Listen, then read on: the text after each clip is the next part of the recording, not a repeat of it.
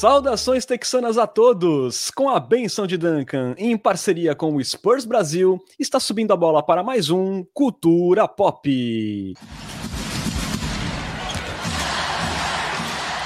Sejam bem-vindos ao episódio 47 do seu podcast em português sobre o San Antonio Spurs. Hoje fazendo uma prévia da temporada 21-22 que está prestes a começar. Passaremos aí pelo último corte no elenco e as perspectivas desse Spurs além de mandar nossos tradicionais palpitões. E também nessa edição, galera, vamos repercutir a notícia sobre o possível fim da era Greg Popovic aí nos próximos anos.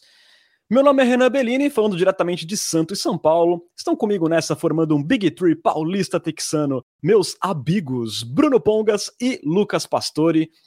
Boa noite, Bruno, tá chegando a hora. Boa noite, Renan. Boa noite, Lucas Pastore, Nação Popista. Está chegando a hora, estou empolgadíssimo para esse começo de temporada de San Antonio. Tenho certeza que ele virá acompanhado de muitas vitórias. Ou não. Ou não. Boa noite, Lucas Pastore. Preparado aí para mais um grande ano do San Antonio Spurs? Olá, Bruno. Olá, Renan. Olá para a nossa chumbada Nação Popista. É um prazer tocá-los novamente. E preparado eu estou para mais um ano de muitas vitórias do San Antonio Spurs. Pena que ele não vem. Perfeito. Antes de começar o nosso papo, a gente lembra sempre que você pode apoiar o Cultura Pop e virar um Coyote Premium. E veja só, sai de graça se você já for um cliente Amazon Prime. É só entrar no nosso canal da Twitch e escolher a opção Assinatura Prime, que você vai ganhar acesso a benefícios exclusivos aí como participar de um grupo de WhatsApp com a gente, dar pitacos em nossos roteiros, assistir lives sem comerciais na Twitch, tudo isso sem nenhum custo adicional na sua assinatura. E caso você não tenha o Amazon Prime, com apenas R$ 7,90 mensais, você também pode colaborar com o Culturão. Então, mais barato aí que uma coca de 2 litros na padoca. Não perca essa chance aí de virar um Coyote Premium. Bom, galera, abrimos este culturão aí passando pelas últimas notícias, é, começando pelo último corte obrigatório aí no elenco do San Antonio Spurs. E para a surpresa de zero pessoas, quem rodou foi o veterano Al Amino, que atuou ali apenas 10 minutos em uma das cinco partidas de pré-temporada do Spurs. É, lembrando sempre né, que o Amino veio no bolo da troca que mandou o DeRozan para Chicago, é, o seu contrato, que se encerraria no final dessa temporada, tem ali o valor de 10 milhões, e esses 10 milhões continuarão contando na folha do San Antonio Spurs. Outra notícia do dia aí foi a segunda vaga de two-way sendo preenchida, e acabou não indo para ninguém que fez parte do training camp do Spurs. O escolhido foi Devontae Quaycook, ala pivô de 24 anos aí que ano passado fez sua segunda temporada na, na NBA jogando ali 20 jogos pelo Lakers, mais ali em garbage time, passando a maior parte do tempo mesmo na G-League. É, nessa pré-temporada, o Quaycook esteve com o Brooklyn Nets, mas ele jogou apenas duas partidas ali, anotou 6 e 8 pontos nos dois jogos e acabou sendo cortado. É, Lucas, você tem um dado interessante sobre o Quaycook, né? Em primeiro, dizer que o Amino não deve ter ficado muito feliz com a dispensa, né? Ele deve ter ficado um amino ácido. É, Além disso, é. Keikok, eu ia falar. Posso falar Keikok? Você faz questão que eu pronuncie bonito que nem você? Quaycock. Não, não vou falar isso aí, não. É, bom, ele chegou ao draft de 2019 é, com os relatórios dizendo que ele era um bom finalizador, atlético, bom reboteiro, mas que não era um bom passador, nem um bom chutador, nem em lance livre ele batia bem na época. Quando chegou a época do draft, ele não estava nem entre os 120 melhores prospectos no ranking do VCN, ou seja, era um cara bem abaixo do radar. Foi para Los Angeles, é, acabou dispensado, depois jogou no time de, da D-League do Lakers, onde apresentou 19,4 pontos e 11,9 rebotes em 23,9 minutos por exibição, números relativamente impressionantes. Mas na temporada inteira, em 33 jogos, ele chutou apenas uma bola de três e errou. É, a temporada passada ficou mais com o Lakers mesmo, né? Porque não teve de league. Foram 98 minutos, que nem você falou, em garbage time. Foram no total 39 pontos e 32 rebotes, mas nenhum chute de três.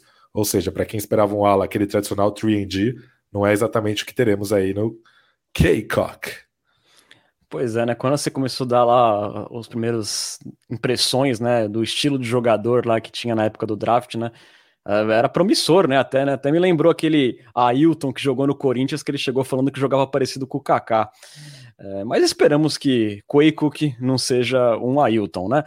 É, bom, segunda-feira também era o limite para o Spurs oferecer ali uma extensão de contrato para o Looney Walker, mas acabou não acontecendo. Então, assim, na próxima off-season, caso o Spurs exerça ali a qualifying offer de 6 milhões, o Lune será um agente livre restrito. Aquela situação onde o jogador pode receber ofertas de outros times, mas ficaria reservado ao Spurs o direito de cobrir essas ofertas e ficar com o jogador. É... Bruno, é, na pré-temporada a gente viu um pouco mais daquela inconsistência do Looney Walker, né? Foram dois jogos legais ali até contra Magic e Rockets, mas outros três bem fracos, é, terminando ali a, a pré-temporada com 34% de aproveitamento nos chutes e apenas 22% dos três pontos, né? É, você acha que foi melhor para todo mundo essa extensão do Lune não ter acontecido agora? É, eu acho que foi uma aposta, né, do, da parte do Lune, principalmente. Eu acredito de que ele realmente vai fazer uma grande temporada e aí na temporada que vem ele vai conseguir um contrato mais gordinho. É, mas ao mesmo tempo, vendo o que o Lune produziu na pré-temporada, não, não parece que é isso que vai acontecer, né? Ele vem falando bastante já há bastante tempo que ah, não, essa temporada vou vir voando, então acho que ele está otimista consigo mesmo, mas pelo menos se a gente pegar para julgar pela pré-temporada aí 22, 23% na bola de três, um aproveitamento ruim nos tiros de quadra, ele também como playmaker não foi algo que funcionou é, tanto quanto se imaginava, ou nem, nem sei se se imaginava, né? Mas acho que o Pop tentou rodar ali alguns testes que já tinha rodado na temporada passada e não funcionou. Então, assim, por Spurs, acho que o Spurs saiu bem dessa, né? Pelo que o Lune vem produzindo. E aí é ver se o Lune vai conseguir traduzir um pouco as palavras dele em basquete. Se conseguir, para ele acho que pode ser um bom negócio. Boa. E para você, Lucas, você acha que o Spurs fez bem de repente de não ter oferecido a extensão? A gente não sabe ao certo, né? Ou você acha que de repente o Spurs perdeu a chance aí de comprar em baixa? Não, eu também sou da opinião que o Spurs fez bem. É, para usar uma palavra bem dura aqui contra o nosso menino Lone. Eu acho que o Lone hoje, dos jovens jogadores do Spurs, talvez ele seja mais dispensável, né? Em um elenco que já tem o White e o Murray bem mais estabelecidos. É, o Vassell é um jogador que parece que está pronto para dar um passo à frente é, em termos de relevância. em uma franquia que, imagina-se, em algum momento é, pretende dar minutos de quadra para o primo, o Lone é o jogador mais dispensável desse núcleo jovem, com certeza, pelo que ele vem apresentando em quadra. Eu acho que o potencial está ali, mas enfim, acho que não valia, não faria sentido para o Lone Walker é, renovar contrato como um jogador dispensável, né, com o valor do jogador dispensável que ele é hoje, e também não, valia, não valeria a pena para o Spurs se comprometer a longo prazo com um jogador que apresentou esse nível de desempenho que o Lone apresentou até agora. É uma aposta. Se o Lone explodir, a gente vai lamentar que essa extensão não rolou agora, mas eu acho que faz sentido para todas as partes, sim. Só um comentário rapidinho, aquela previsão do Pesca de que o Lune eventualmente poderia ser um Dion Waiters da vida, né, num teto baixo, parece que vai se concretizar, né? Não lembro se era o Dion Waiters ou se era um JR, não, não era JR Smith. Quem que era o Pesca jogador que você falava que o Lune Eu falava JR Smith. Era Jared Smith? Sim. Se fosse um Jared Smith no auge, tava excelente, né? Tava bom. Mas... Tava bom. É, mas também a gente não pode também dar um overreact a pré-temporada, então acho que temos que aguardar aí essa temporada regular. Eu ainda tenho esperança no menino, eu acho que ele pode é, se encontrar aí como um sexto homem, vindo muito bem do banco. É, mas vamos aguardar, ele tem muito a provar nessa temporada, sem dúvida. É aí tudo ou nada para o Looney Walker é, nessa temporada 21-22. Falando agora do elenco final do Spurs para a temporada, né? Com esse corte do Amino, o elenco chegou ao número máximo permitido de 15 jogadores com o contrato garantido, além dos dois two-ways.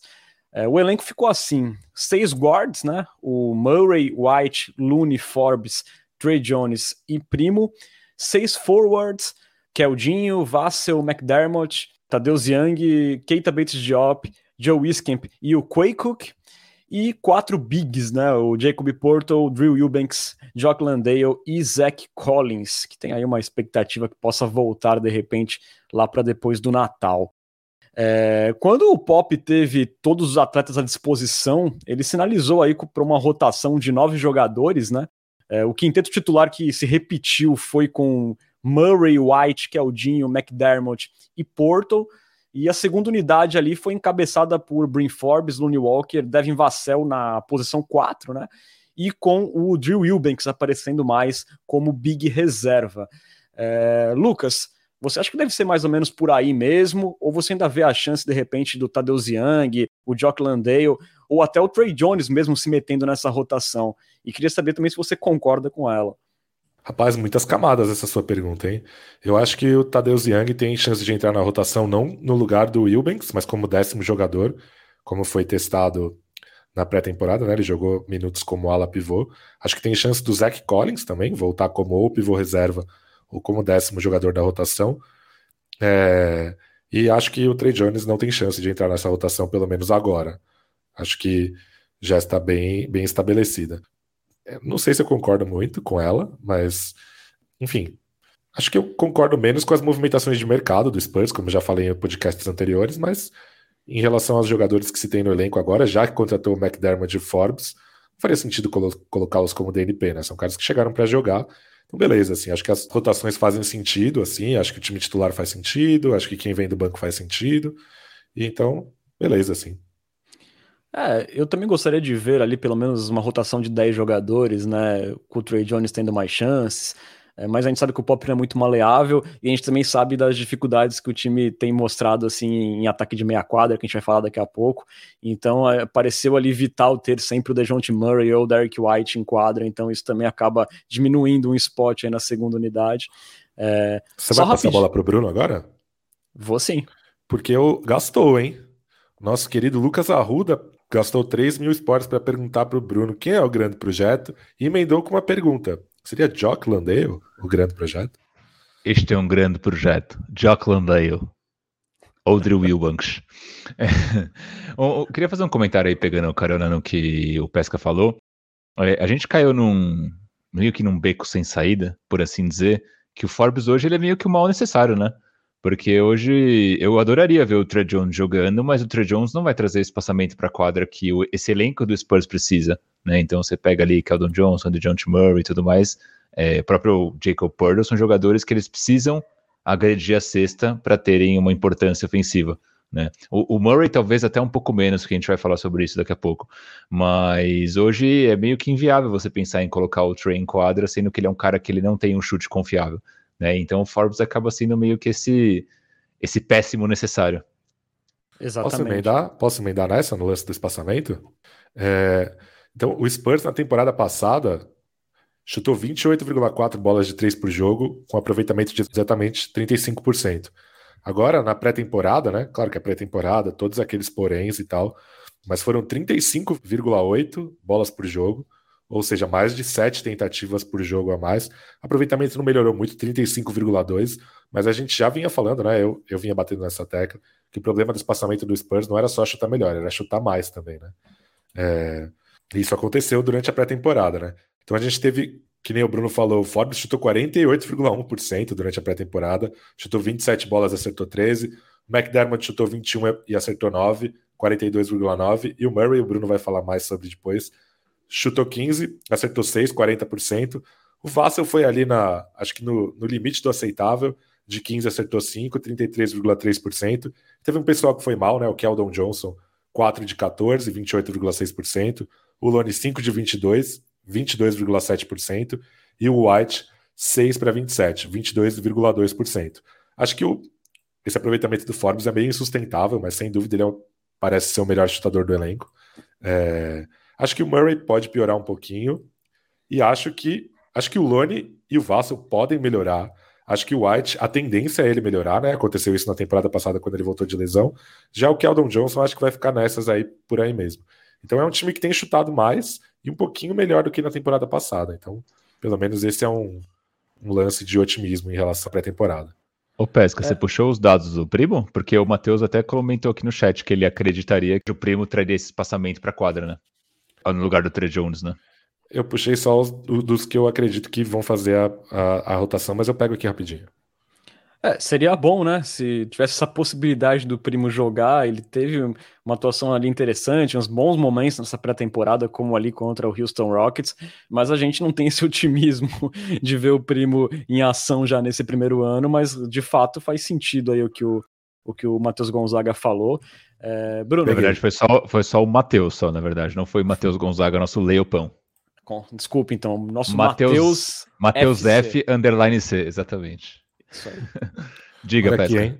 Nosso primão chutou 10 bolas e converteu 5, exatamente 50%.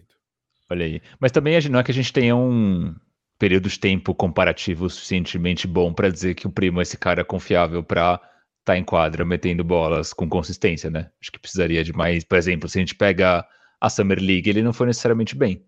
Ele foi bem agora na, pré-temporada, mas foram só 10 arremessos, né? Então não dá para dizer especificamente, puta, o Primo é um grande especialista que vai é, poder jogar e meter bola com consistência. Tipo, é meio que. Parece que sim, mas não dá para dizer. É, o que ele fez no universitário, assim, mostra que sim, né? A minha preocupação é quando teremos essa mostragem um pouco, um pouco maior do primo arremessando de três pontos, ou se a gente vai ter que se basear só nos números que virão na G-League mesmo, né? É, essa também... sempre fica a dúvida. E também tem a questão de se deixar o Josh Primo como um espaçador de quadra é a melhor maneira de desenvolvê-lo, né? Tem essa questão também. É, na D-League ele vai jogar num nível menor, o que não é ideal para o desenvolvimento, mas eu acho que ele vai fazer o papel mais parecido com o que se espera dele. Então, talvez, sob esse ponto de vista, faça um pouco de sentido. Esse é um ponto que eu acho válido também, porque na universidade o, o, primo tinha justamente esse papel do cara que ele tá ali paradinho chutando a bola que recebe livre, né? Porque ele era um primeiro-anista e o time de Alabama era bem experiente, né? Então ele era um cara que era uma peça complementar no ataque, chutava quando tava parado. E se ele replicar esse papel em San Antonio, eu concordo com o Pesca. Eu acho que ele é, é pedir para não desenvolver. Muito melhor ele jogar num nível inferior, é, mas com uma fisicalidade grande como a da NBA. E aí, como um playmaker, que é como eu imagino que o Spurs vai querer usar ele no futuro do que deixar ele jogando entre os, entre os profissionais, né? Os profissionais, quando eu falo o nível NBA, mas naquele hallzinho só parado chutando. Acho que o primo pode dar mais, mas para isso ele precisa treinar nessa função e é algo que ele não tem feito isso na carreira, né? Então acho que ele precisa de desenvolvimento aí. Exatamente. Concordo com os senhores. Já que eu, a gente falou aqui do espaçamento como um ponto positivo da pré-temporada, posso fazer um ponto ranheta? Manda. É, quando o DeMar DeRozan sai, né, a gente espera que o Spurs pode melhorar em dois fundamentos para compensar o que ele não vai mais trazer para a quadra. É, chute e defesa. Mas o DeRozan jogava 33,7 minutos por jogo na última temporada, né? Nessa pré-temporada a gente teve 19,4 minutos do Forbes por jogo e 21,1 do McDermott, que juntos já dão 40,5 e a tendência é que sejam mais, né? Porque nessa pré-temporada jogaram a Mina, o Keita Bates Diop, Jock Landale, é, o Jorge Primo, toda a turma que não vai jogar. Então, no fundo, no fundo, se você pensar que saíram da rotação DeRozan, Mills e Gay, estão entrando é, Forbes, Vassell e McDermott em relação à, à, rotação que terminou, eu já não estou mais tão otimista que a defesa vai ser melhor essa temporada, não. Pelo menos não, é, não no total dos jogos. Eu acho que podem existir sequências em que o Spurs marca muito bem, defende muito bem, mas eu já acho que no fim das contas a defesa não vai ser tão melhor que a da temporada passada, não. É, a gente já teve umas amostras aí, né? Naquele jogo que o Pistons tomou quase 40 pontos em um quarto, né? É, adicionou muito em poderio de bola de três pontos, né? E a gente espera que esse poderio, né, se traduza realmente, né, na, na prática, essas bolas de três pontos. A gente ainda não viu na pré-temporada isso acontecer mas defensivamente, assim, pelos nomes e pelas características dos jogadores, realmente é, a gente prevê uma queda aí, né? Bruno, é, ainda voltando para a parte dos três pontos, né? Como o Pesca falou, aproveitamento, o aproveitamento ainda não é muito animador. Tudo bem que ano passado a equipe chutou ali por volta de 31% é, dos três pontos né, de aproveitamento. É, nessa pré-temporada foi 35% aproveitamento, mas é, teve um cara que chamou um pouco a atenção da gente positivamente nesse aspecto, né? Sim, teve. O nome dele é Dejounte Murray. É... Não, o Murray ele chutou 40% na pré-temporada, né? O Pesca bem citou ali no começo, foram 15 chutes, né, Pesca? Só para confirmar exatamente. Então foram 15 arremessos, 40%, quase quatro tentativas por jogo, né? Um volume aí respeitável, né? Então não, não é de um chutador de elite, né? Um cara que hoje está chutando é, ali no topo da liga, tá chutando entre 9 e 10 bolas, se não me engano, mas 4 é um nível médio bem interessante. E convertendo aí quase duas bolas por jogo, né? Uma, uma e pouquinho. Então, não era uma faceta que a gente tinha visto do jogo dele antes, né? Então, o Murray sempre foi um cara de infiltração. Na última temporada, ele começou a vir com o mid-range, bem parecido ali com o do DeRozan, é, que já foi bem interessante, né? Mas o mid-range a gente sabe que é um arremesso é, pouco efetivo na NBA atual, por assim dizer, né? Acho que é o arremesso mais difícil que, que, que tem hoje na NBA, é, porque ele vale menos, basicamente por isso. E só que aí nessa pré-temporada ele começou a mostrar essa faceta do chute de três, né? Acho que ele já vinha tentando desde a temporada passada, mas funcionando talvez num contexto muito mais recebendo paradinho e arremessando livre, né? Quando o Dejounte tentou sair de um corta-luz e chutar de três, ou arremessar de três saindo de um screen, não teve um bom aproveitamento. Mas essa pré-temporada sim, né? Então ele conseguiu ali um volume legal de arremesso saindo do saindo de corta-luz. E eu acho que se ele conseguir reproduzir isso na temporada, é, vai ser um grande negócio. Né? Eu até joguei uma enquete ali no, no Twitter do Cultura Pop perguntando se o pessoal acha esse aproveitamento de 40% sustentável ao longo da temporada. 50,7% acham que sim, 49,3% acham que não. Então a torcida está bem dividida entre essa evolução do John T. Murray. Mas é o que a gente sempre fala sobre o Murray, né? Que a, a evolução dele, é, qual que é o próximo passo dele como jogador profissional, eu acho que vai depender muito dessa consistência em arremessos e também na distância que ele vai conseguir adquirir para o arremesso dele. Né? Na última temporada ele conseguiu mostrar que ele consegue arremessar na meia distância, mas conseguindo converter bolas é, se movimentando, não só paradinho. De três não tinha mostrado, e nessa temporada aparentemente ele vai tentar mais, pelo menos, né? Pelo menos é o, que, o indício que mostra a pré-temporada. Aí tem que ver se não é algo meio fogo de palha, que nem foi o DeRozan na última temporada, né? Que começou ali chutando de três e do nada parou, ou se realmente ele vai vir para esse papel um pouco mais, vou chutar mesmo e, e vamos ver no que que dá. Mas eu particularmente acho improvável manter esses 40%, mas se ele for um cara de 35%, 37%, eu acho que já pode ser bem interessante. Só fazer uma pequena correção, Renan. Você falou que o Spurs chutou 31,4% de 3. Isso, na verdade, foi na última pré-temporada. Na última temporada foram 35% exatamente. E agora na pré-temporada foram 35,2%. Então, uma, uma pequena evoluçãozinha.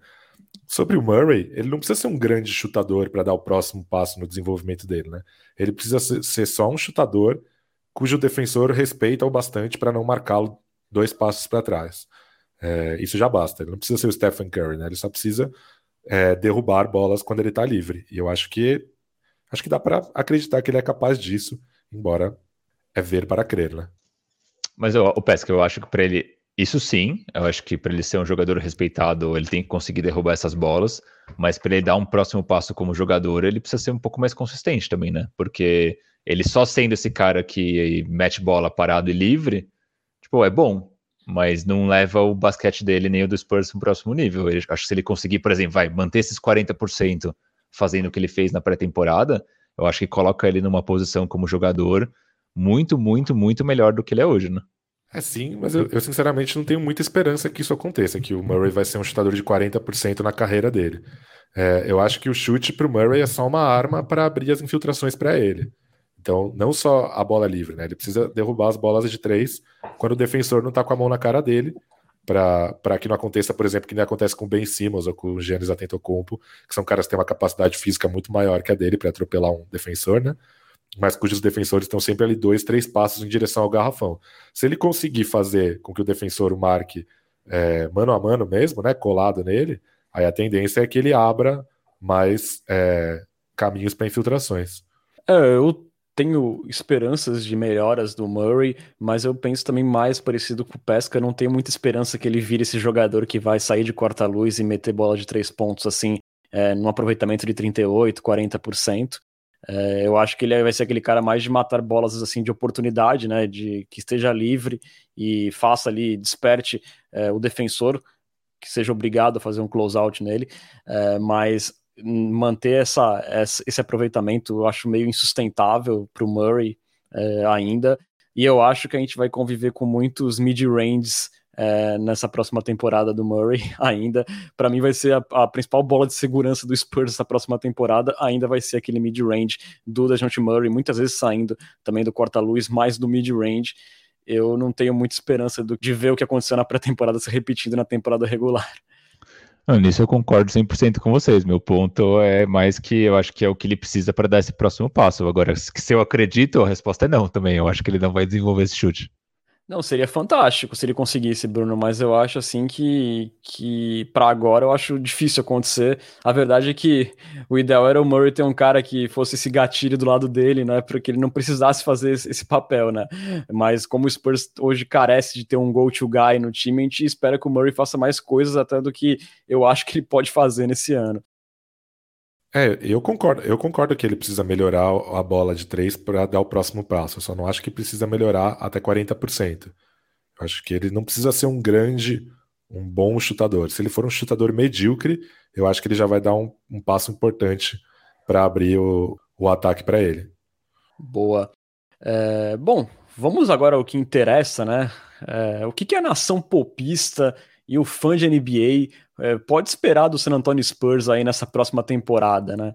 É, recapitulando aí que na última temporada o Spurs foi o último classificado ao play-in no Oeste, terminou ali em décimo na frente de Pelicans, Kings, Wolves, Rockets e Thunder. É, Para esse ano, a rabeira do Oeste não parece ter mudado muito ali, né? É, os Power Rankings aí, internet afora, é, mostram ali uma imprevisibilidade nesse aspecto. Alguns colocam o Spurs acima do Kings, outros atrás do Wolves, tá tudo meio bagunçado. É, mas, Lucas, agora sem o DeRozan e com os jovens no comando, a gente precisando que o Murray assuma esse papel, é, você vê que o Spurs desceu em relação a esses times aí, é, que seriam concorrentes numa eventual briga para o play-in, ou você acha que o Spurs pode alcançar aí esse mata-mata, né, esse pré-mata-mata que é o play-in, e de repente até surpreender? É, você acha que o fã do Spurs, o torcedor do Spurs, deve olhar mais para pós-temporada ou para loteria mesmo? Eu acho que o Spurs regrediu um degrauzinho em relação à temporada passada. E eu acho que eu acho que nenhum outro time que foi aos play-ins e aos playoffs na temporada passada piorou a tanto de ter caído para baixo do Spurs. E eu acho que que nem você falou, Minnesota, eu acho que é um time que sofreu muito na temporada passada com Covid e lesões, e acho que pode dar um salto à frente do Spurs. Então eu acho que o Spurs pode brigar por play-in sim, mas eu acho que é mais provável é, o Spurs terminar como um time de loteria do que como um time de pós-temporada. Verdade, lembrando aí, né, que o Minnesota Timberwolves tem aí o, o Carl Anthony Towns, o DeAngelo Russell, o Malik Beasley, o Edwards vindo para o segundo ano, e foi um time que teve problema de Covid, mas que terminou a temporada jogando até que legalzinho, né? Então parece aí desses times aí de baixo um que pode dar mais certo, né? E, e para você, Bruno, você vê que o Spurs pode brigar por, por esse play-in, é, ou você acha que a gente vai acabar ficando atrás de Pelicans, Wolves, e que o torcedor deve assistir mais jogos da NCAA do que da NBA? Eu acho que hoje o Spurs briga ali na rabeira do, do Oeste, né? Acho que se a gente pega elenco por elenco no papel, hoje o Spurs só é melhor que Rockets e Thunder. E só que o Thunder ainda tem uma vantagem para mim sobre o Spurs, que eles têm um jogador. É, você pega os dois elencos e soma claramente o melhor jogador de todos é do Thunder, que é o SGA, né? Então acho que o Thunder tem esse fator star power que San Antonio ainda não tem. E eu, quando a gente compara com Wolves, Kings e Pelicans, eu acho que esses três times estão à frente, consideravelmente à frente de San Antonio. E, e os três têm o agravante é, Star Power que San Antonio hoje ainda não tem. Dito isso, tanto Wolves quanto Kings quanto Pelicans são times que historicamente não ou não têm muita sorte ou não tomam decisões muito espertas ou os dois, né? Isso faz com que a chance do Spurs brigar por uma vaga no play-in ela exista, né? Então, você pega o Pelicans, por exemplo, você tem o Zion, que é um cara que ele machuca com uma certa frequência. Você pega o Kings, é um time que não consegue manter uma consistência há anos. Então, pode acontecer desses times fraquejarem, é, entre aspas, e aí acabar sobrando uma vaguinha para San Antonio, porque querendo ou não, o San Antonio vai ter uma defesa forte, né? Discutível aí se vai ser top 5 ou se não, mas vai ter uma defesa forte. E o ataque ele é uma incógnita, né? Depende muito da evolução desses jovens, vai depender muito do espaçamento de quadra e assim por diante. Se porventura é, o Spurs conseguir manter um ataque que fique ali, sei lá, entre 15 e 17 em uma defesa top 5, acho que o play-in é uma realidade. Mas se eu fosse chutar hoje, eu acho que o Spurs fica de fora do play-in. É, porque também a gente pode contar, né, que o Spurs é um time que tem uma disciplina tática, é um time mais organizado, também com jogadores que já se conhecem há um bom tempo. É, e nesse aspecto, por pior que possa ser nosso elenco em, em, alguns, em algumas partes dele, eu sempre vou confiar mais num time dirigido pelo Greg Popovich do que no Sacramento Kings, do que no New Orleans Pelicans. O Pelicans é, também vem com mudanças, aí claro, né? Tem o Zion, tem o Brandon Ingram, trouxe o Valanciunas, que fez uma grande temporada é, passada pelo Memphis Grizzlies, mas trocou o backcourt todo, né? É, é, um time que não tem um grande elenco, e é um time que a gente está esperando acontecer já faz uns três anos já também, né? Não, esse ano o Zion vai conseguir jogar e esse time vai brigar para playoffs. Tá lá, todo ano tá lá o Pelicans com trocentos jogos na TV nacional e não sai nada. É, o Kings é o Kings, né? Tem lá o Fox, tem o, o Tyrese Halliburton, que é um cara que ficou com muito hype depois do ano passado, mas também é um time assim que eu olho o elenco e não me inspira confiança. O Minnesota Timberwolves, como eu falei anteriormente, é o que eu vejo com potencial de de repente passar o Spurs. O Thunder, mesmo com o SGA, eu acho que sozinho ele não colocaria o Thunder à frente do Spurs e o Rockets também não. Então eu acho aí que pode ser o, o Wolves o melhor candidato a essa última vaga de play-in, mas eu acho assim que tá tudo muito aberto. O Spurs pode tanto terminar em décimo, como ali com a terceira pior campanha do Oeste. O, o Thunder ano passado, antes do Gilgis Alexander machucar, tava com uma campanha ali até pau a pau com o Spurs, né? Eu não lembro agora de cabeça, mas eles não estavam muito mal, não. Sim, eles começaram bem, mas se a gente também pegar o Cavaliers começou bem e terminou onde terminou, né? Então esses times às vezes são aquele meio, meio Botafogo no Brasileirão, né? Tipo, é, começa no G4 e termina brigando para não cair para a zona de rebaixamento. O famoso cavalo paraguaio. Exatamente. Bom, temos um consenso. É, nenhum de nós espera algo muito grandioso nessa temporada. Será uma temporada difícil, mas a gente não vê como impossível um cenário de play-in, mas também não vê como impossível uma pique muito boa no próximo draft. O Spurs está ali naquela rabeira do Oeste.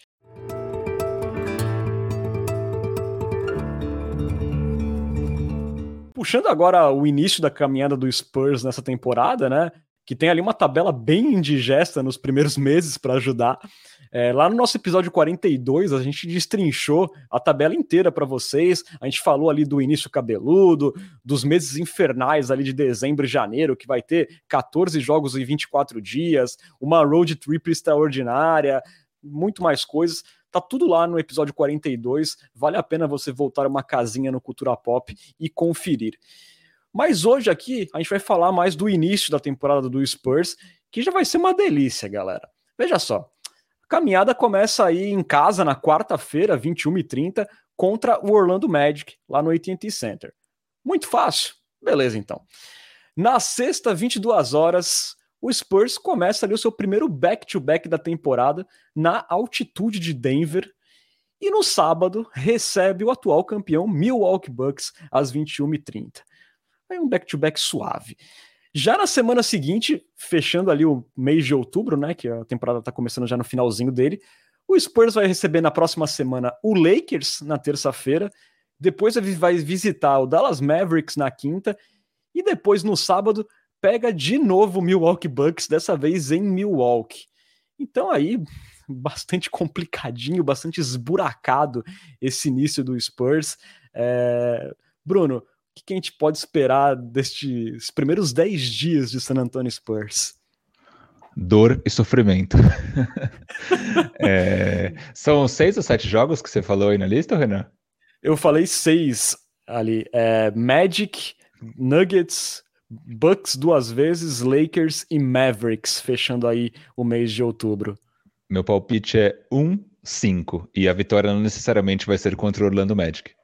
É, porque tudo é uma incógnita com esse San Antonio Spurs. Vamos ver, né, se vai manter ali aquela lógica sem lógica da temporada passada, né, onde o time ganhava dos mais fortes e também não ganhava jogo em casa, que era um problema tenebroso.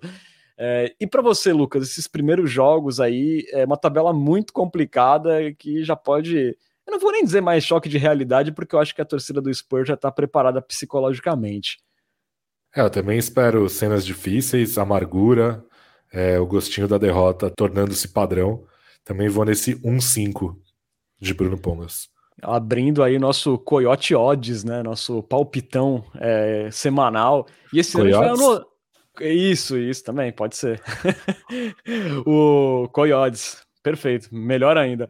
E nesse ano a gente vai anotar os palpites pra gente ver no final quem é o pior é, nessa arte, né? De palpitar. Nossa, já, já, vou anotar aqui, inclusive, esse aqui, um 5, um 5. E o seu, Renan?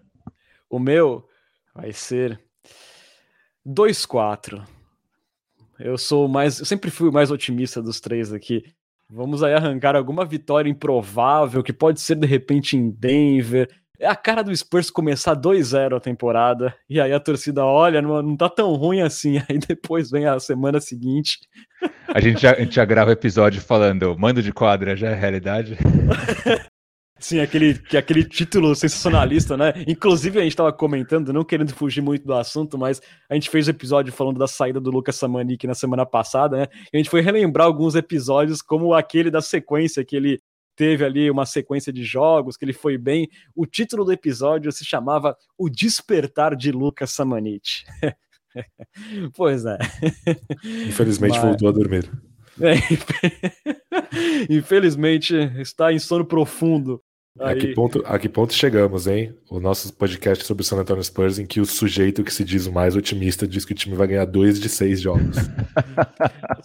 é, são, são novos tempos, vacas magras no Texas.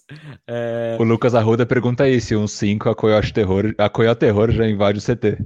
Não, cara, a Coyote Terror hoje acho que nessa temporada vai precisar de bem mais do que uma semana 0% para Coyote Terror se manifestar. Coyote Terror vai estar, tá, talvez, é, ocupada, estudando os prospectos do próximo draft. bem provável. Bom, então tá aí anotado, né? Os senhores vão de 1-5 e eu vou de 2-4. Um início maravilhoso. Anotei aqui, hein? A gente pode relembrar episódio por episódio como está avançando. Exatamente. É, ainda nessa onda de palpites, finalizando aqui nossa sessão Casa de Apostas. Aliás, se alguma quiser patrocinar o Cultura Pop, estamos aí ouvindo propostas. É, vamos aqui num bate-bola jogo rápido é, para dar nossos palpites de campeões e também de prêmios individuais da temporada da NBA como a gente fez lá no ano passado, onde por sinal eu fui ali muito bem, eu apostei no Atlanta Hawks e o time bateu final de conferência. Mas vamos lá. Começando pelo, pela Conferência Leste, vamos lá, começando com o Lucas Pastore. Eu quero o seu favorito e a sua aposta safadinha. É, como diria a Adriana Calcanhoto, né? Palpite. O meu favorito é o Denver Nuggets. Minha aposta safadinha, com o perdão ao amigo Renan Bellini, é o Los Angeles Clippers. Eu gostei que eu falei leste, ele começou pelo oeste, né? Opa, bastante, bastante safadinha. Mas já foi ótimo, tá bom. Errou. Agora você emenda com. Não, você não emenda, não. Agora vai ser o Bruno que vai falar, então, o seu favorito e a sua aposta safadinha para o Oeste. Não vai me vir com Lakers e Clippers, hein? Favorito, com dor no coração, Los Angeles Lakers. Né? É, é para falar com clubismo ou sem clubismo? Calma, a gente não, não conversou sobre isso. Não, é para falar como você quiser, aqui é liberdade. Então vai. Bruno, a versão Bruno Pongas imparcial diria é, Los Angeles Lakers campeão e aposta safadinha Golden State Warriors. Beleza, vamos lá. O meu favorito no Oeste, eu vou de Golden State Warriors, old school, e a aposta safadinha seria o Utah Jazz. É, vamos agora então para a Conferência Leste, agora sim, Leste. Começando por Lucas Pastore, favorito e aposta safadinha. Favorito, Brooklyn Nets, aposta safadinha, Miami Heat. Boa. Gostei do pito que o Lucas levou aqui no chat, falando que palpite não é Adriana Calcanhoto, é Vanessa Rangel, olha aí.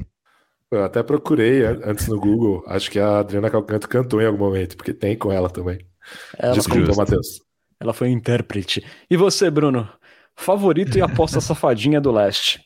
Já tô rindo aqui do, do palpite. É, meu, fa... meu favorito é Brooklyn Nets, mas acho que vai depender muito da situação do Kyrie, que a gente não sabe o que vai acontecer, né? Mas eu não vou buretar, então vou de Brooklyn Nets. E meu, minha aposta safadinha é Miami Heat. Boa. Eu ia colocar a minha aposta safadinha o Miami Heat, mas eu acho assim que nem chega a ser tão safadinha, porque eu acho que esse time vai brigar muito bem. É, mas assim, o meu favorito seria o Brooklyn Nets também, como os senhores. E aposto safadinha, porque ela tem que ser mais safada. Então eu vou de Chicago Bulls. No passado eu fui de, fui de Atlanta Hawks. Chicago Bulls aí para alegria do nosso companheiro Renan Ronchi, que está muito feliz. Né? Também o Chicago foi campeão da WNBA, então um bom momento aí, um, dias um pouco melhores lá em Chicago. Antes da gente partir para os prêmios individuais, já que vocês deram seus favoritos, quem vai ser o campeão da NBA? Com dor no coração, Los Angeles Lakers.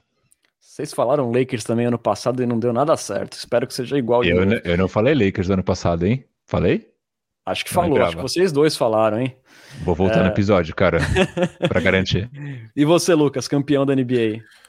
Brooklyn Nets, com do meu armador Perry Mills e, como diria o Café Belgrado, do único GM capaz de fazer a raca sem ser acusado de apropriação cultural. Perfeito. Eu também vou, vou de Brooklyn Nets nessa. É, vamos agora então lá para os prêmios individuais, começando MVP, Lucas e depois Bruno. James Harden. Kevin Durant. Stephen Curry. É, calouro do ano, Lucas e Bruno. Evan Mobley. Cade Cunningham. Evan Mobley também. É, defensor do ano, Lucas e Bruno. Rudy Gobert. Giannis Antetokounmpo. Giannis Antetokounmpo também. Most Improved Player do ano. Jordan Poole. Kevin Porter Jr. Kevin Porter Jr. também. Copiei o Bruno nessa. Sexto Keldon homem do jo ano. Keldon Johnson, será que entra nessa briga aí ou não? Rezemos para que sim. Tomara, quem sabe o Keldinho aparece aí. Nas apostas lá de Vegas não, não, não tava o Keldinho na lista, mas ninguém olha muito pro San Antonio Spurs, né? Então a gente é, releva. É, sexto homem do ano, Lucas. Joe Ingles. Tyler Hero. Kevin Herder, do Atlanta Hawks. Técnico do ano, Lucas e Bruno. Nosso abençoadíssimo freguês Steve Nash. Billy Donovan. Steve Nash também. E agora, para a gente fechar uma novidade aqui, é... dentro do San Antonio Spurs, MVP do Spurs na temporada. MVP Jacob Porto. É muito parzinho do, do Leopão, né? é... DeJounte Murray. DeJounte Murray também. E o MIP do Spurs, Lucas e Bruno? Devin Vassell.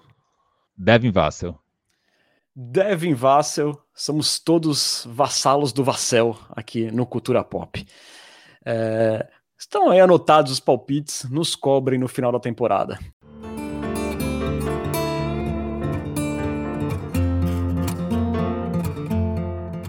Passando agora aí para um tweet que agitou a nação popista aí na última semana, é, fontes disseram ao jornalista Jordan Schutz que o Spurs está preparando a aposentadoria de Greg Popovich para os próximos um ou dois anos. Ou seja, existiria aí uma possibilidade desta temporada 21-22 ser a última dança do nosso bom velhinho. É, segundo o Schutz, a franquia já começou a busca aí por potenciais substitutos, tanto dentro da organização como fora. É, embora a gente sempre duvide de coisas vazadas em San Antônio, né? É uma possibilidade aí que acaba impactando a torcida por se tratar aí da possível aposentadoria de um dos maiores gênios da história do esporte. Porém, aqui pra gente no Cultura Pop não é algo que chega a surpreender muito, né? Aliás, falando, sendo sincero, para mim, é, a manchete deste tweet aí, na verdade, seria que a Becky Raymond parece estar longe de ser uma unanimidade é, dentro da organização San Antonio Spurs, o que me entristece profundamente. É, e para você, Lucas, aí, o que você vê é, dessa possibilidade do Pop? Você acha que realmente está próximo e o que, você achou dessa possível sucessão dele? É, eu acho que a cada dia que passa está mais perto. Ou seja, eu falei de um jeito bonito, mas no fundo eu quis dizer que eu não tenho a menor ideia. É, apesar disso que você falou ser verdade, né? Que é muito difícil jornalistas terem acesso ao Spurs, é, acreditar no que é vazado. É um tom muito parecido do que disse o Zach Lowe naquele artigo grande que ele fez sobre Spurs é, umas semanas atrás, que o Spurs não tem certeza se o Pop se aposenta ao fim dessa temporada ou ao fim da próxima, e tem muita gente nessa lista, né? Então o Lowe tinha citado é, além da Becky Hammond, é, o próprio Mano Ginobili estava na lista dele, o Will Hard, que agora está lá com o Doca em Boston. Então, como são relatos parecidos, eu acho que eles são um pouco mais críveis, né? É, realmente, não parece que o Spurs está preparando a Becky Hammond para suceder o Greg Popovich, parece que ela é uma das candidatas, né? Então, realmente, eu acho que acho que é, é o momento do Spurs mesmo é, ir refinando essa lista, porque vai ser uma decisão chave para o futuro da franquia. Verdade. Inclusive, né, quando a gente fala de não estar muito surpreso, a gente até cogitou uh, no decorrer da temporada passada a possibilidade do Pop se aposentar com o ouro olímpico, né, em Tóquio, só que acabou não acontecendo, até surpreendeu um pouco. Eu, naquela ocasião, falei que poderia ser pelo fato de não ter mais ali um franchise player e o Pop não, não ter eh, tido vontade de deixar é, essa bomba de repente para uma Beck Raymond já agora, nesse momento de transição. Eu não sei se pode ter sido a razão. Mas enfim, é, parece bem próximo, né, Bruno, esse momento do fim dessa era pop em San Antônio. Sim, e eu vou dizer, na minha opinião herege, que eu até gostaria. Minha única reflexão que eu gostaria de trazer para esta mesa virtual é se o quanto o Pop saindo ele vai continuar influenciando nas decisões, né? Então será que ele vai sair de técnico, vai continuar ali com cargo executivo, né? Enquanto ainda é, vai ter a mão do Pop na engrenagem San Antonio Spurs. Então isso é o que eu não sei e também não tenho uma opinião formada se eu gostaria que ele ficasse é, como um tomador de decisão ou se não. Penderia mais para o não é, do que para o sim. Dito isso sobre a Beck, só um comentário rápido. É, para mim, a Beck é a sucessora natural. Eu gostaria de, de ver o Spurs dando essa, essa chance para ela é, não só pelo que ela representa, né, e o que ela pode representar como sendo a primeira técnica mulher, mas muito pela competência que ela parece ter.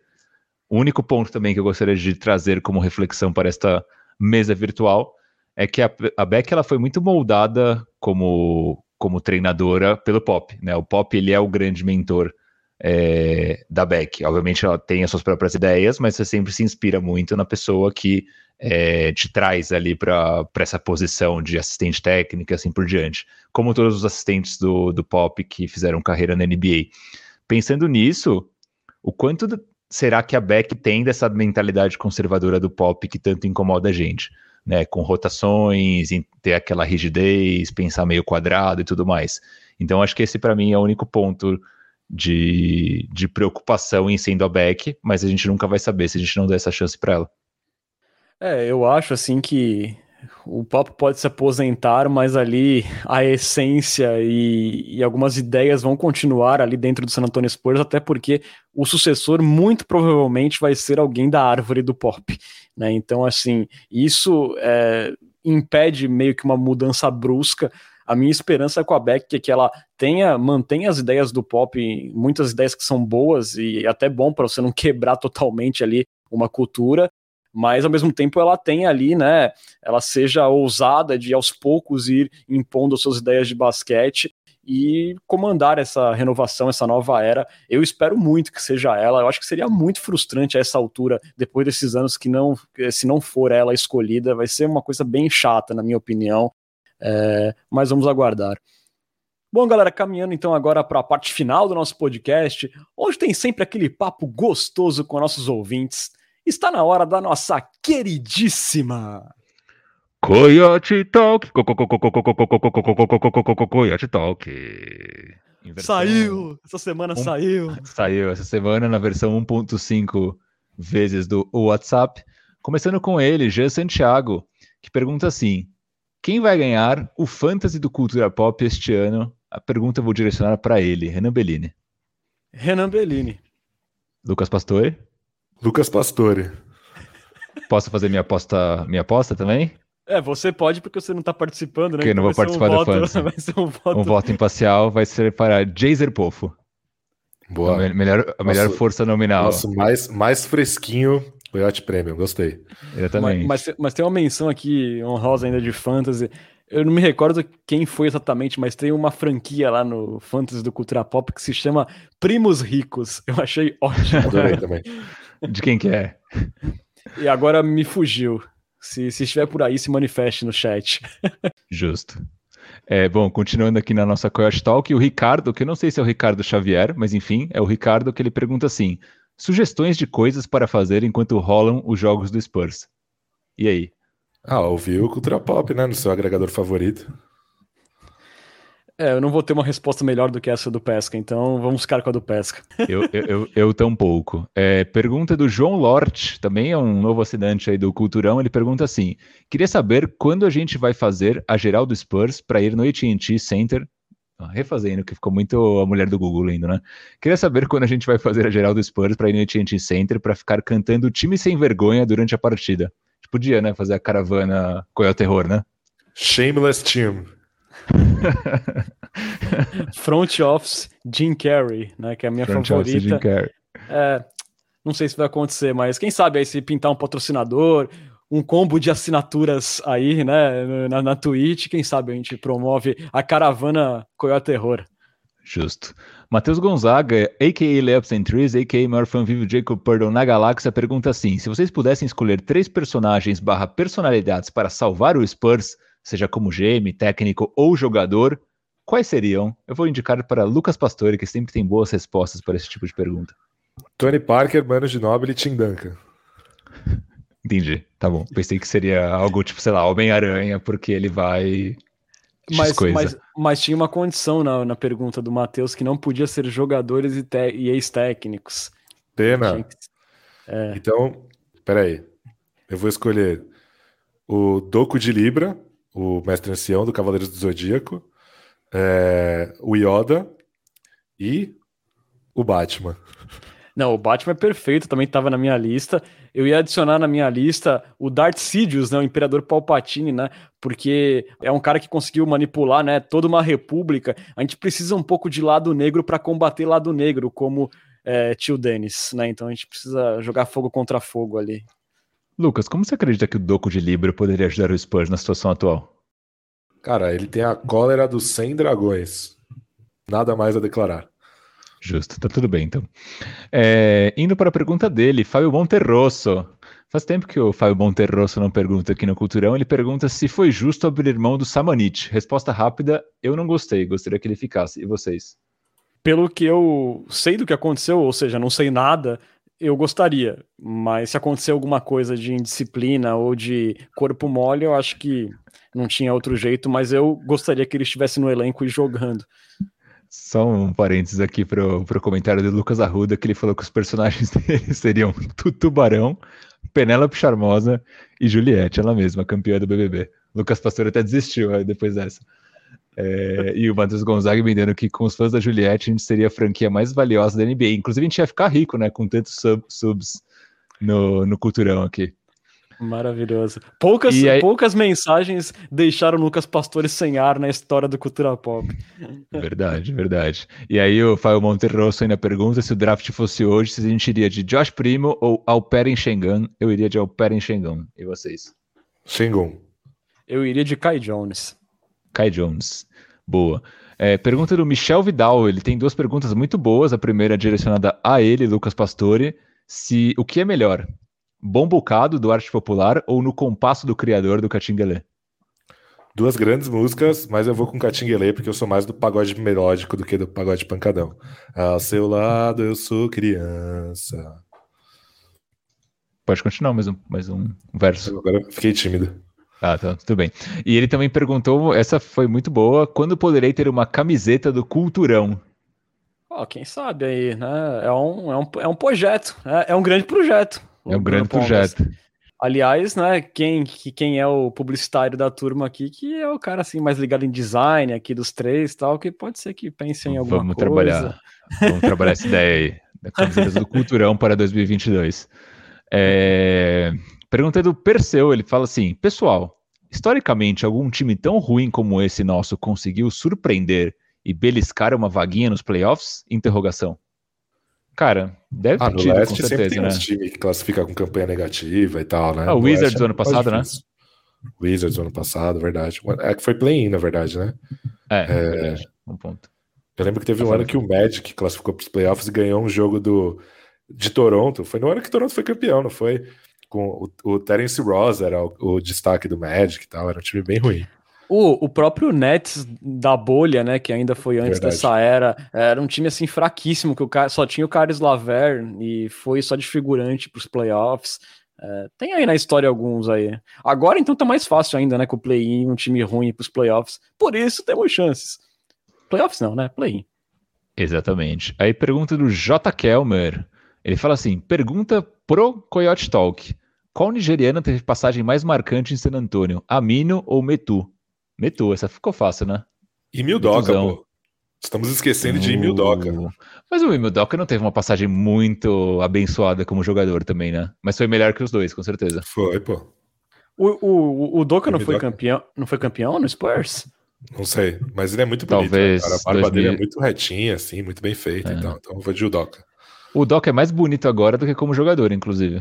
Fica Sim, aí a reflexão. Ele, ele tem o também... Granada também. Com as calças sociais justas e tal. Acho que fica bem, fica bem legal. E eu acho que ele, como técnico, vai ser mais bonito que como jogador também. Mas eu, eu confesso que agora me deu um branco. Me desculpe aí eu e o Doca, se ele estiver escutando. Eu não lembro se ele estava no elenco de 2007 ou se ele veio depois. Eu, talvez ele tenha vindo depois. Lucas Pastor irá, irá googlar enquanto eu leio a próxima pergunta.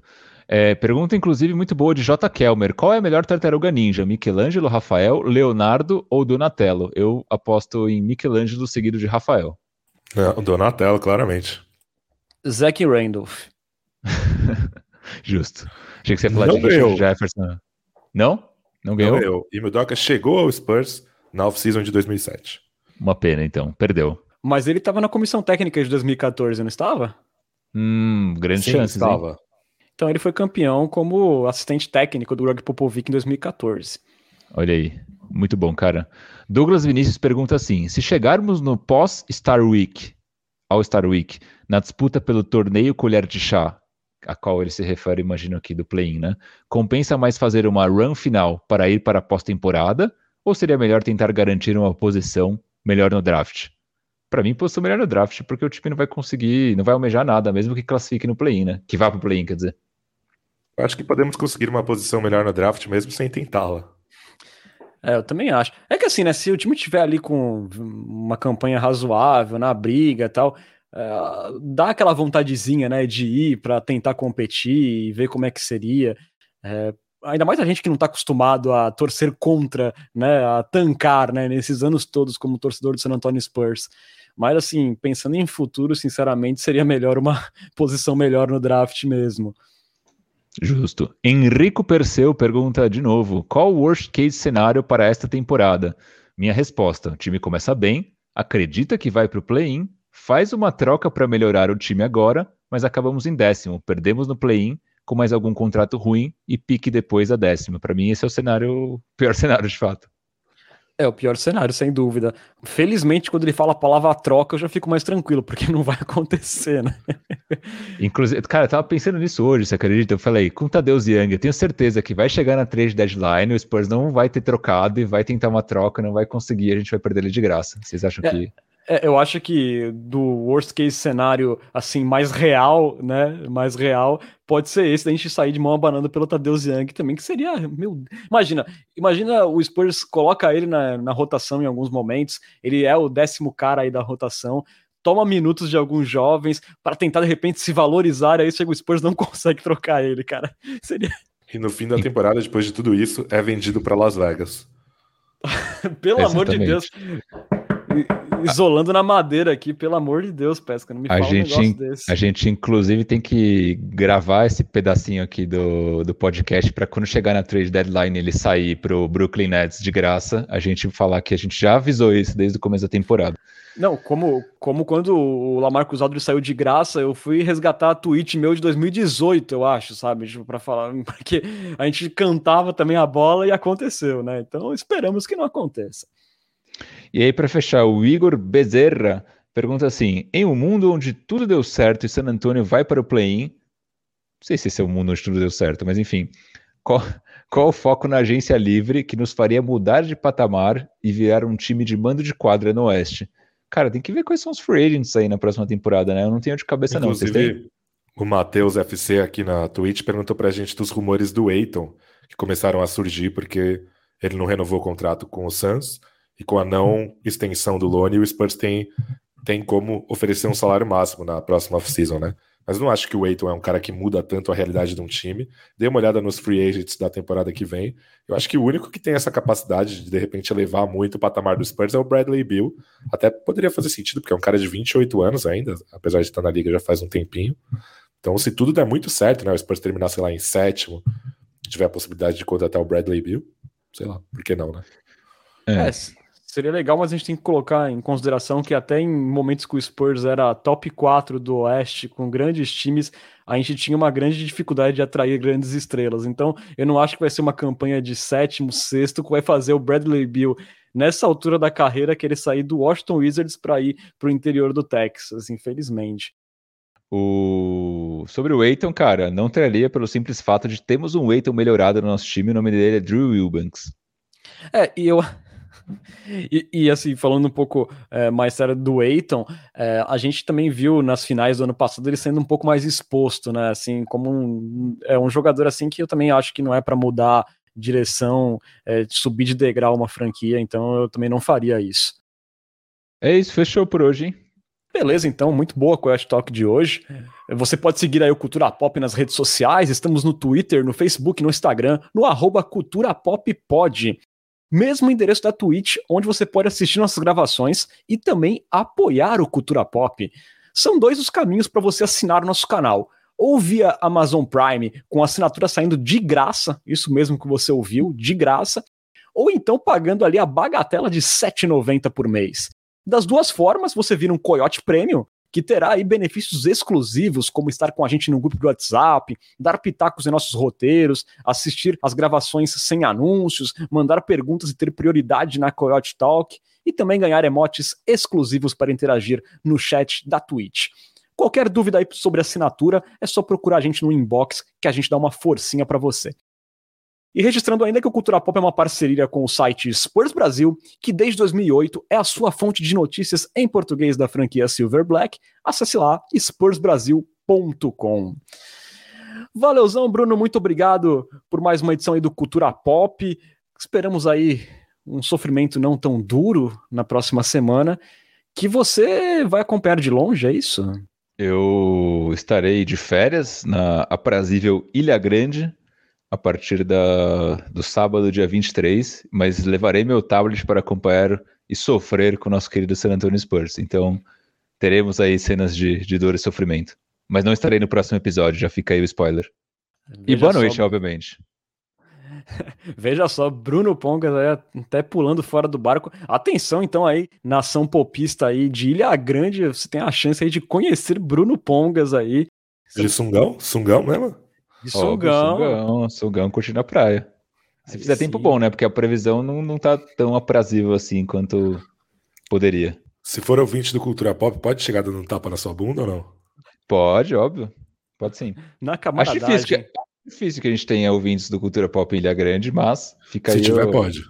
Se tiver, pode. Se tiver, Se pode. Tiver, pode. Vai, ter que, vai ter que adivinhar onde eu tô, né? Em qual praia eu tô, não vou poder falar. Então vai ter como um caça-tesouro. No caso, caça... tesouro. Caça o tesouro. O tesouro, no caso, é um tapa na sua bunda. É, o meu bumbum, exatamente. Entendi. Exatamente. Que maravilha. Muito obrigado, Lucas Pastore. Nos vemos aí, então, nós dois sozinhos na semana que vem. Obrigado você, Renan, pela mediação sólida. Queria agradecer também ao Bruno pelos comentários vistosos. E aí, como diria o grupo Travessos, o o, o, o. Sorria que o prazer já vem vindo. Sorria, não. É isso, gente lindo. Vamos ficando por aqui, galera. Você esteve na companhia de Renan Bellini, Bruno Pongas e Lucas Pastore. Muito obrigado pela audiência e até a semana que vem. Tchau, tchau.